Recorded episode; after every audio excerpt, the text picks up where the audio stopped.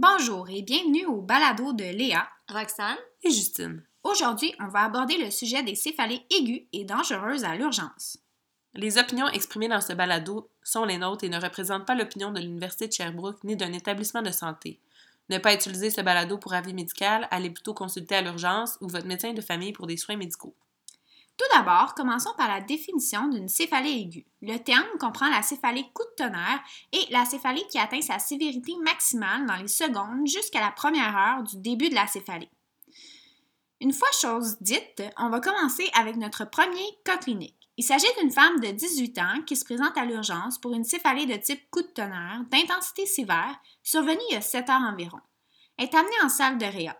À son chevet, elle est souffrante, mais son état de conscience est préservé. Vous réussissez à obtenir des informations pertinentes. Par exemple, elle est connue pour aucun antécédent particulier, mais c'est une consommatrice de cocaïne de façon occasionnelle. Elle consomme aucune drogue intraveineuse et elle a comme seul médicament un contraceptif oral combiné. Je vous arrête tout de suite, les filles. À quel diagnostic vous pensez? À une hémorragie sous-arachnoïdienne, une hémorragie intracérébrale? Hmm, sinon, ça peut être une thrombose veineuse ou une dissection artérielle. Parfait. En fait, ce qu'il faut retenir, c'est qu'une céphalée intense et de début subi, c'est une HSA jusqu'à preuve du contraire. Pourquoi? Parce que le diagnostic et le traitement précoce peuvent significativement réduire la morbidité et la mortalité. À l'histoire, il y a quand même quelques symptômes qui peuvent aider à orienter le diagnostic de HSA. Par exemple, selon une méta-analyse de la Society for Academic Emergency Medicine sortie en 2016, une raideur nucale subjective a un rapport de vraisemblance positif de 4.1. Hmm. Léa, tu peux-tu nous rappeler en quoi consiste un rapport de vraisemblance? Oui, sans problème, Justine. En fait, un rapport de vraisemblance, c'est un outil utilisé en statistique pour calculer les probabilités de la maladie après le test, partant d'une probabilité de maladie avant le test. Donc, on peut qualifier le rapport de vraisemblance comme une mesure de force d'un test pour changer la probabilité post-test. Ainsi, un rapport de vraisemblance entre 0 et 1 diminue la probabilité de la maladie, alors qu'un rapport de vraisemblance supérieur à 1 augmente la probabilité de la maladie. Est-ce qu'on me comprend maintenant? Oui, maintenant c'est vraiment plus clair. OK, parfait, on continue. Donc, pour sa part, selon la même méta-analyse dont je vous parlais, l'absence de pire céphalée à vie a un rapport de vraisemblance négatif de 0,36, alors que le début de la céphalée sur plus d'une heure va avoir un rapport de vraisemblance de 0,06. Si vous suspectez une HSA, quels sont les examens, quels sont les éléments à l'examen physique que vous allez rechercher? Euh, une raideur de nuque? Mhm, effectivement, Roxane. Donc, la patiente présente une raideur de nuque franche et un signe de Brudzinski et de Kernig positif. Selon la même méta-analyse dont je vous parlais plus tôt, la raideur nucale à l'examen physique a un rapport de vraisemblance positif de 6,59. Il existe aussi une aide décisionnelle qui s'appelle la Ottawa SIT Rules, qui contient une liste de six critères qui, si un se révèle positif, doit nécessiter une investigation pour éliminer une HSA. Toutefois, quand on utilise cet outil-là, il y a quand même une augmentation significative du nombre de CT scans et de ponctions lombaires qui s'est révélé. Donc, il ne faut jamais oublier qu'un outil remplace jamais notre jugement clinique. Maintenant, si vous suspectez une HSA à l'histoire et à l'examen physique, comme c'est le cas chez notre patiente, comment allez-vous poser le diagnostic? Donc, en premier lieu, on va procéder à un CT scan cérébral C-. C'est réalisé dans les six premières heures du début de la céphalée. Le CT scan a une valeur prédictive négative de 99,4% et une valeur prédictive positive de 100 mm Parfait, Justine. Le CT scan est donc réalisé chez notre patiente qui se révèle négatif. Peut-on ainsi conclure qu'elle ne souffre pas d'HSA? Non. Euh, si le CT scan se révèle normal et la suspicion perdure, ou bien si la céphalée est survenue il y a plus de 6 heures, on doit absolument faire une ponction lombaire. Parce qu'en effet, réalisé après 6 heures du début de la céphalée, le CT scan a une sensibilité seulement de 89% donc on pourra manquer plusieurs. Mm parfait. Donc, quels sont les points à rechercher à la ponction lombaire si une HSA est suspectée? Euh, ben, dans le fond, on peut retrouver une pression d'ouverture élevée. Ou euh, des globules rouges abondants. Mm parfait, les filles. En fait, il faut faire attention parce qu'il y a une diminution des globules rouges peut également être présente en cas de HSA. Le test est utile seulement si une grande quantité de globules rouges est présente dans le tube numéro 1 et qu'aucun globule rouge n'est présent dans le tube numéro 4. Il y a une étude intitulée Interpreting Red Blood Cells in Lumbar Puncture de la Society for Academic Emergency Medicine qui a démontré qu'une quantité de globules rouges dans le tube numéro 4 inférieure à 100 représentait un, un faible risque alors qu'une quantité supérieure à 10 000 représentait un risque de HSA multiplié quand même par 6. Donc, il y a aussi la recherche de xanthochromie qui peut être faite qui se révèle utile afin de différencier une HSA d'une ponction lombaire traumatique. La xanthochromie, en fait, c'est décrite comme une teinte jaune-rosé du LCR et c'est secondaire au produit de dégradation de l'hémoglobine. Sa présence va signifier que le sang a été en contact avec le liquide céphalorachidien depuis au minimum plus de deux heures. Donc, si on fait une PL après deux heures du début de la céphalée et que ça révèle des globules rouges positifs et une absence de xanthochromie, c'est plus subjectif d'une ponction lombaire traumatique. La sensibilité de la xanthochromie à l'œil est de 85% avec une spécificité de 97% Mais quand on utilise une machine spéciale nommée la spectrophotométrie, la sensibilité augmente à 100% avec une spécificité de 95% Maintenant, si on vient à notre patient, une ponction lombaire est réalisée qui démontre une pression d'ouverture augmentée, des globules rouges nombreux et une xanthochromie positive. Je pense qu'on peut établir notre diagnostic de HSA. Quelle, approche que vous allez avoir maintenant, les filles? Euh, ben, en fait, on va faire le ABC, ressuscitation, stabilisation au besoin. Mm-hmm. On va aussi euh, demander une consultation d'urgence en neurochirurgie. Aussi, on va souvent procéder à un angioscan pour essayer de trouver la nature de la HSA. Donc, c'est-à-dire, on cherche une rupture d'anévrisme spontanée ou bien traumatique parce que ça va changer notre intervention thérapeutique. Parfait. OK, maintenant on passe à notre deuxième cas clinique. Il s'agit d'une femme de 24 ans qui se présente à l'urgence pour une céphalée aiguë depuis plus de 8 heures, apparue sur une période de 30 minutes. À l'histoire, vous ressortez deux drapeaux rouges. Premièrement, elle vous annonce qu'elle est enceinte de 28 semaines et elle vous mentionne qu'elle a noté des changements visuels, soit une photosensibilité et une vision plutôt floue. Je vous arrête tout de suite. À quel diagnostic vous pensez? Euh, ben, c'est sûr qu'on pense encore à une HSA. Mm parfait. Euh, aussi, dans le fond, une thrombose veineuse qu'on pourrait chercher. Mm parfait. Donc, en évoquant le diagnostic de thrombose veineuse, qu'est-ce que vous allez rechercher à l'examen physique? Euh, ben, en fait, on peut voir une atteinte des mouvements extraoculaires par thrombose du sinus caverneux. Parfait, Roxane. La thrombose veineuse peut avoir une présentation clinique vraiment variable. Par exemple, elle peut se présenter par une céphalie progressive sur plusieurs jours à semaine ou bien plutôt du genre coup de tonnerre. Il faut y penser, surtout chez les patients avec des thrombophilies primaires ou bien acquises, par exemple une grossesse, la prise de contraceptifs oraux combinés, une chirurgie récente ou bien un trauma ou une infection orofaciale active. Avez-vous d'autres diagnostics qui vous viennent en tête quand je vous parle du cas? Euh, ouais, la prééclampsie. Mm parfait. Il faut toujours penser chez la femme enceinte de plus de 20 semaines d'âge gestationnel et même jusqu'à 4 semaines postpartum à la prééclampsie, surtout en présence d'hypertension artérielle. La céphalée est souvent d'intensité sévère et variable en présentation, c'est-à-dire qu'elle peut se présenter en occipital, temporal, frontal ou même diffuse, et souvent elle ne va pas répondre aux analgésiques habituels. Elle peut également se présenter comme un press, sujet qu'on va voir plus tard. Ah, attends, il y, a un autre diagnostic qui me vient en tête, en fait. Euh, ça pourrait pas être un syndrome de vasoconstriction cérébrale réversible? Mm super, Roxane. En fait, c'est un peu moins connu, mais le syndrome de vasoconstriction réversible représente un groupe de syndromes divers ayant en commun une vasoconstriction prolongée, mais réversible, d'où son nom, des artères cérébrales.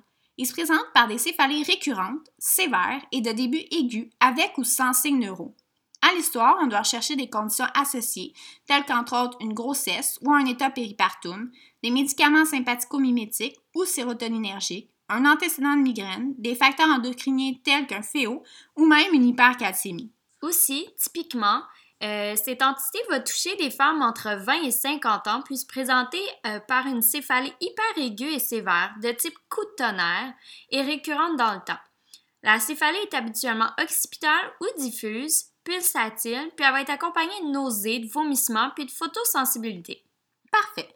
Maintenant, ayant ces trois diagnostics en tête, quels sont les signes et symptômes si vous pensez à une thrombose veineuse? Bien, dans une thrombose veineuse, on peut retrouver des déficits neurologiques comme une atteinte des mouvements extraculaires. Aussi, on peut, euh, ça peut se présenter par des convulsions ou même une diminution de l'état de conscience. Mm parfait. Maintenant, si on suspecte plutôt une préclampsie, quels autres signes et symptômes vont être à rechercher? Des anomalies visuelles, comme des scotomes, une photophobie ou bien une vision floue. Euh, aussi, la patiente peut avoir une épigastralgie, de l'œdème des extrémités. Elle pourrait même présenter une euh, dyspnée et même une DRS. La patiente peut aussi présenter une altération de l'état de conscience. Finalement, euh, si on suspecte plutôt le syndrome de vasoconstriction réversible, peut avoir des signes et symptômes neurologiques comme une perte du champ visuel, une hémiplégie, une dysarthrie, une aphasie, etc. En fait, tous vont être secondaires à l'ischémie des régions cérébrales perfusées par les artères constrictées. Les déficits sont le plus souvent transitoires, mais ils peuvent malheureusement être permanents. Super. Maintenant, à la lumière de ces infos, quelle approche vous allez avoir face à notre patiente? Euh, ben, en fait, en premier, on va vérifier sa pression. Euh, dans le cas où elle est augmentée, il faut procéder à un bilan complet avec un ratio protéines sur créate, euh, des enzymes hépatiques, LDH, créate, urée, etc. Super. Donc, je vous annonce, la tension est prise chez votre patiente et s'avère normale. La préclampsie est donc éliminée. Après un examen neuro détaillé, vous réalisez que la patiente semble démontrer une atteinte des mouvements extraoculaires. Vous procédez donc à un CT scan cérébral C-stat. Je vous annonce qu'il se révèle normal. La prochaine étape est donc mais donc, je crois qu'on n'a pas le choix de faire une ponction lombaire à cause du délai de plus de 8 heures pour, de 6 heures, en fait, pour éliminer une HSA. Mhm, parfait. Donc, la ponction lombaire révèle une pression d'ouverture augmentée, mais sans globules rouges ni xanthochromie. Vous pensez donc à... Une thrombose veineuse. Alright. Donc, effectivement, la pression d'ouverture est augmentée chez 90% des patients avec un diagnostic de thrombose veineuse. Aussi, l'augmentation des dédimères renforce le diagnostic. Si vous voulez poser le diagnostic final, à quel examen vous allez procéder? Euh, à une IRM ou à un angiocity avec vénographie. Bravo! Donc, la patiente présentait effectivement une thrombose du sinus caverneux. Après avoir consulté votre neurochirurgien de garde, un traitement d'anticoagulation, plus ou moins de thrombolyse ou de thrombectomie est envisagé. Maintenant, si je vous parle du même cas clinique, mais je vous annonce que la ponction lombaire s'avère tout à fait normale et que le CT scan, euh, le CT angio et vénographie ne révèle pas de thrombose veineuse, qu'est-ce que vous allez rechercher d'autre à l'angioscan? Euh, ben dans le fond, on va rechercher une vasoconstriction artérielle multifocale segmentaire pour mettre en évidence un syndrome de vasoconstriction cérébrale réversible. Parfait. Donc, les critères diagnostiques d'un syndrome de vasoconstriction cérébrale consistent en l'absence d'évidence d'HSA, un, examen du LCR qui s'avère tout à fait normal et la réversibilité des anomalies angiographiques dans les 12 semaines qui vont suivre la présentation. Le diagnostic différentiel principal à l'imagerie consiste en une vasculite, mais si c'était le cas, le LCR serait tout à fait anormal. Donc, maintenant, on passe au troisième cas clinique. Un homme de 40 ans qui se présente pour une céphalée aiguë unilatérale. À l'histoire, il vous mentionne que la céphalée est apparue suite à un accident de vélo de montagne et qui est associée avec une douleur au niveau cervical. À partir de ces infos, à quel diagnostic vous pensez? Euh, ben c'est sûr qu'il faut penser en fait à la dissection artérielle. Sinon, ça peut être encore une hémorragie sous-arachnoïdienne ou bien une hémorragie intracrânienne. Mm parfait, Rox. Donc, vous complétez un examen neuro complet et ressortez que la patiente, le patient pardon, présente un syndrome de Horner à droite ainsi qu'une hémiparésie subtile de tous les mi-corps gauche. Quel diagnostic est renforcé par ces trouvailles? Euh, une dissection carotidienne droite? Bien, donc la dissection carotidienne va se situer le plus souvent en extracrânien, soit à 2 cm et plus au-delà de la bifurcation. Les patients atteints de, maladies du tissu conjonctif et vasculaire sont prédisposés. Les séquelles neuro sont dues à l'ischémie cérébrale secondaire, à une thromboembolie ou bien une hypoperfusion. À l'histoire, on doit chercher des mouvements subis du rachis cervical. La céphalée est souvent à début abrupt, 20% vont même se présenter sous forme coup de tonnerre. La douleur est localisée au niveau cervical ou facial et les symptômes neuro surviennent durant les heures qui vont suivre le début de la céphalée. Une céphalée aiguë, sévère, en rétro-orbitaire chez un patient qui n'est pas connu pour des céphalées de type cluster, c'est hautement subjectif d'une dissection carotidienne. Maintenant, que votre, euh, maintenant, avec votre diagnostic principal en tête, à quel examen vous allez procéder? À un angiocity? Parfait. Donc, l'angiocity met en évidence un hématome intramural de la carotide droite sans extension au niveau de la carotide intracérébrale. S'il y avait eu extension, quelle aurait été la complication à craindre chez notre patient? Euh, ben, dans le fond, on craindrait une HSE concomitante. Ainsi, il faudrait dans ce cas procéder à une ponction lombaire pour s'assurer d'exclure ce diagnostic-là. Mhm. Et si l'imagerie avait plutôt démontré une dissection vertébrale, quel signe clinique vous vous seriez attendu à trouver? Euh, ben, en fait, dans ce cas-là, la céphalie est davantage postérieure, unilatérale. Euh, les symptômes neuraux sont rapidement progressifs puis vont démontrer des signes d'ischémie cérébelleuse puis du tronc comme un vertige, une ataxie, une diplopie ou bien une hémiparésie. Mhm, parfait. Il faut savoir que 67% des patients avec une dissection auront des séquelles d'ischémie, soit un AVC ou un ICT. Après avoir consulté votre neurochirurgien de garde, une thrombolyse est envisagée vu le délai inférieur à 3 heures. OK. Maintenant, on passe à notre quatrième cas clinique. Il s'agit d'un homme de 78 ans qui vous est amené pour une altération de l'état de conscience. Vous questionnez sa conjointe et selon ses dires, il se serait plaint au préalable d'une céphalée aiguë sévère. À l'examen, vous apprenez que monsieur souffre d'hypertension, d'alcoolisme chronique avec une cirrhose hépatique et une insuffisance rénale de stade 4. À quel diagnostic vous pensez? On va penser encore une fois à une HSA, donc hémorragie sous-arachnoïdienne ou une hémorragie intracérébrale. Parfait. Donc, l'hémorragie intracérébrale non traumatique est quand même la deuxième cause d'AVC après l'ischémie cérébrale. L'hypertension artérielle et ses effets au niveau des artères pénétrantes euh, en est la cause la plus fréquente. Aussi, les malformations vasculaires, les tumeurs cérébrales, les AVC hémorragiques, les vasculites, les coagulopathies et les médicaments anticoagulants ou antithrombotiques sont des causes courantes. La céphalie débute le plus souvent sans facteur déclencheur et apparaît graduellement sur une période de minutes à heure. Avez-vous encore une fois d'autres diagnostics qui vous viennent en tête? Euh, ben en fait, ça pourrait être le syndrome d'encéphalopathie postérieure réversible. Bravo, Roxane. Donc, c'est une entité, encore une fois, moins bien connue, mais le syndrome d'encéphalopathie postérieure réversible, ou plus communément appelé le PRESS, c'est un groupe de syndromes divers qui ont en commun une imagerie similaire, soit un œdème vasogénique symétrique en pariéto-occipital. Le PRESS va se présenter généralement sous forme de céphalée sévère avec changement visuel, altération d'état de conscience ou convulsion. Les individus de tout âge peuvent en être atteints et euh, les troubles hypertensifs, l'insuffisance rénale terminale et les traitements immunomodulateurs vont être des facteurs qui vont prédisposer. Revenons à notre patient. Donc, vous l'examinez et euh, vous, constatez en fait que le patient a une tension à 180 sur 100 et une fréquence cardiaque à 50. Il démontre une altération d'état de conscience avec un Glasgow à 8. Il présente du méningisme et même un bref, un bref épisode convulsif autorésolutif. Vous l'intubez rapidement avec du propofol pour le stabiliser. Vous élevez la tête du lit et vous vous assurez de la température et une glycémie normale chez votre patient. Quelle est votre prochaine étape? Donc, euh, je pense qu'on devrait faire un CT scan, c'est moins, euh, parce que je pense entre autres, je un segment intracérébral. Mm parfait. Donc, le CT scan va révéler une hémorragie intracérébrale importante chez votre patient. Vous appelez votre neurochirurgien de garde afin de le consulter. Un bolus de NS3 est débuté en attendant son arrivée. Un monitoring de la tension intracrânienne sera probablement envisagé par votre spécialiste vu la suspicion d'hypertension intracrânienne afin de viser une pression de perfusion entre 60 et 80 mm de mercure. Si le CT scan c'est moins s'était révélé normal, à quel autre diagnostic vous auriez pu penser? On aurait pu penser aux presses. Bien, donc et, ça aurait été quoi votre prochaine étape dans ce cas-là? Euh, ben en fait, on aurait fait un CT scan C+, ou une IRM.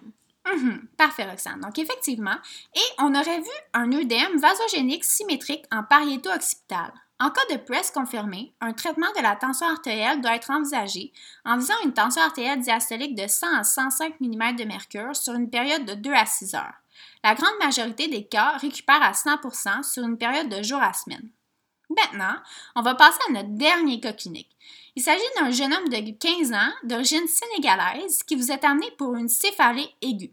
Il est amené en salle de réa puisqu'il présente une altération de son état de conscience avec un Glasgow à 9. Il ne présente pas d'histoire de trauma, mais selon sa mère, il se serait dit nauséeux et aurait vomi à deux reprises en jet avant son arrivée à l'urgence. À quel diagnostic vous pensez?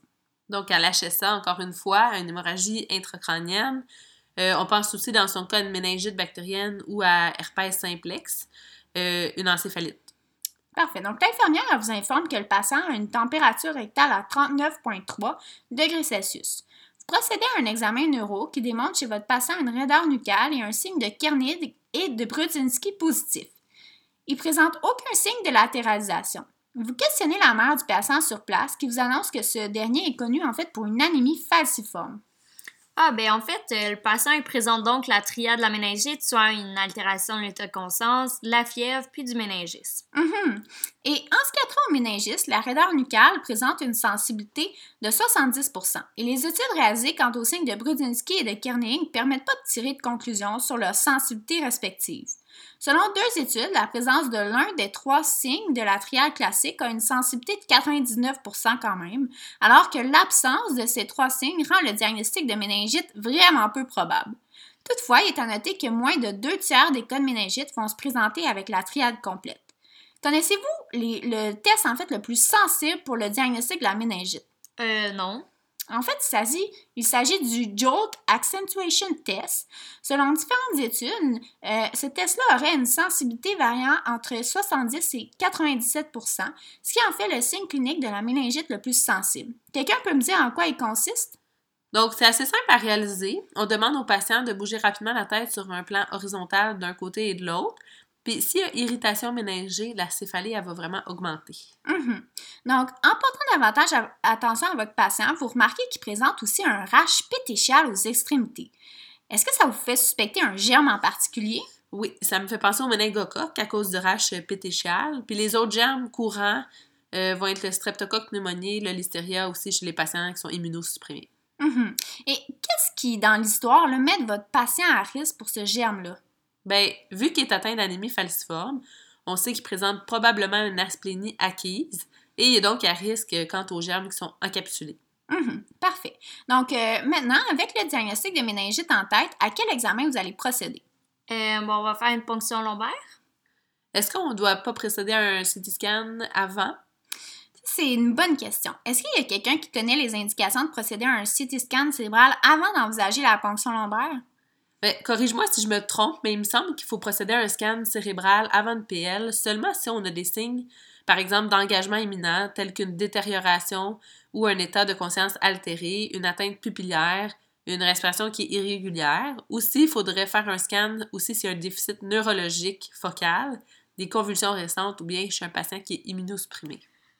Donc, en fait, euh, si je comprends bien, on n'a pas besoin de faire un CT scan cérébral avant la PL s'il n'y a pas d'immunosuppression, si le sensorium est normal, puis si l'examen neuro ne démontre pas de déficit focal.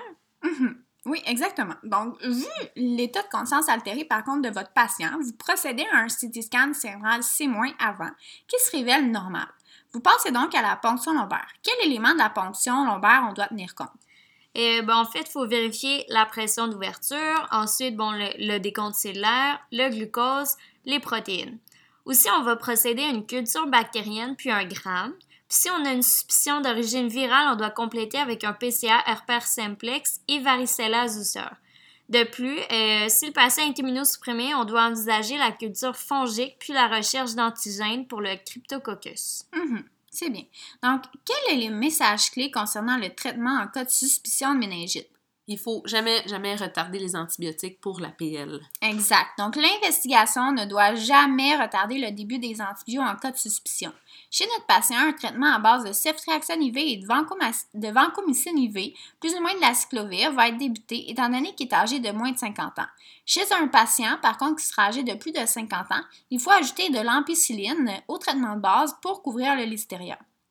Donc, voici la fin de notre capsule sur les céphalées aiguës et dangereuses à l'urgence. J'aimerais faire un bref retour sur les red flags à identifier face à un patient qui présente une céphalie. À l'anamnèse, en quoi il s'agit? Euh, ben, en fait, un âge de plus de 50 ans, un début aigu, euh, une céphalie qui survient durant l'exercice, qui est associée à un trauma, qui est augmenté avec les manœuvres de Valsalva, puis la fièvre. Mm-hmm. Mhm. Des changements visuels. Euh, chez un, ou un patient qui prend un antiplaquettaire, un anticoagulant, des corticos, des immunomodulateurs ou des antibiotiques. Euh, tout facteur aussi immunosuppresseur, donc cancer, VIH, euh, médicaments. S'il consomme des amphétamines, de l'alcool, euh, un patient qui serait enceinte ou en postpartum, puis une maladie systémique. Mhm. Parfait. Et à l'examen physique maintenant? Eh bien, dans le fond, des signes de méningisme, donc une raideur de nuque, Prudzinski, Kernig, jolt, euh, qu'on a appris aujourd'hui qui sont positifs, euh, altération de l'état de conscience, des signes neurofocaux, convulsions. Papilledème, fièvre. Mhm. OK, super. Et finalement, en résumé, à qui on ne doit pas faire d'imagerie? Donc, on ne devrait pas en faire si l'histoire est vraiment typique d'une céphalée bénigne, euh, qui répond au traitement typique, examen neuro complètement normal. Bref, on en fait, on en fait seulement s'il y a présence de, de red flag. Mhm. Super. Donc, c'est tout pour aujourd'hui. Merci d'avoir été avec nous et soyez à l'affût pour nos prochains balados.